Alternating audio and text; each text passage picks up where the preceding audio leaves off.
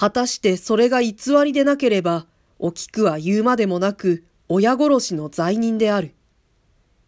事件は非常に重大なものとなって半七の前に現れた。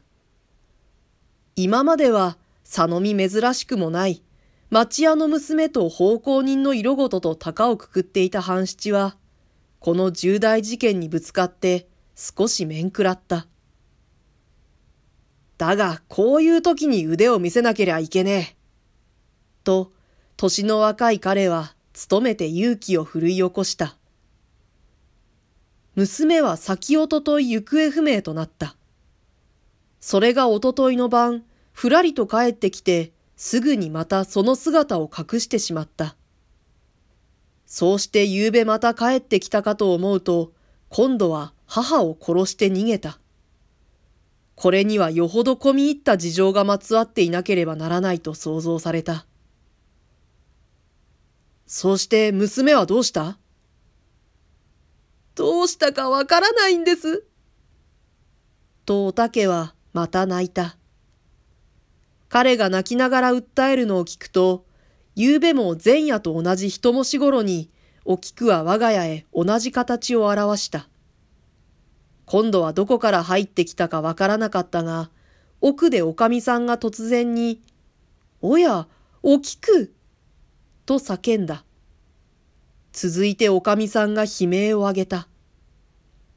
おたけと他の女中二人が驚いて駆けつけた時に、縁側へするりと抜け出してゆくお菊の後ろ姿が見えた。お菊はやはり木八条を着て藤色の頭巾をかぶっていた。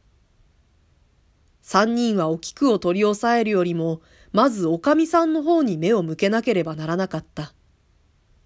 おとらは左の血の下を刺されて虫の息で倒れていた。畳の上には一面に赤い泉が流れていた。三人はキャッと叫んで立ちすくんでしまった。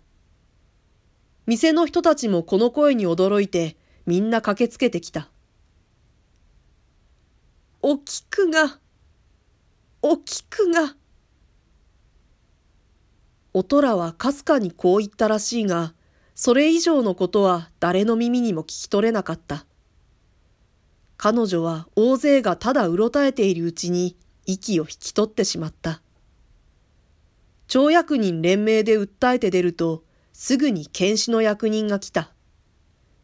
おとらの傷口は鋭い合口のようなもので、深くえぐられていることが発見された。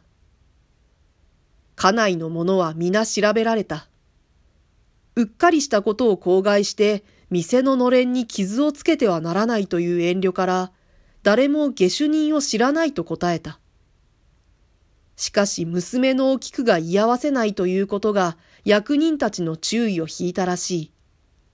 お菊と訳のあることを発見された清次郎は、その場からすぐに引っ立てられていった。おたけにはまだ何の沙汰もないが、いずれ町内預けになるだろうと、彼女は生きている空もないように恐れおののいていた。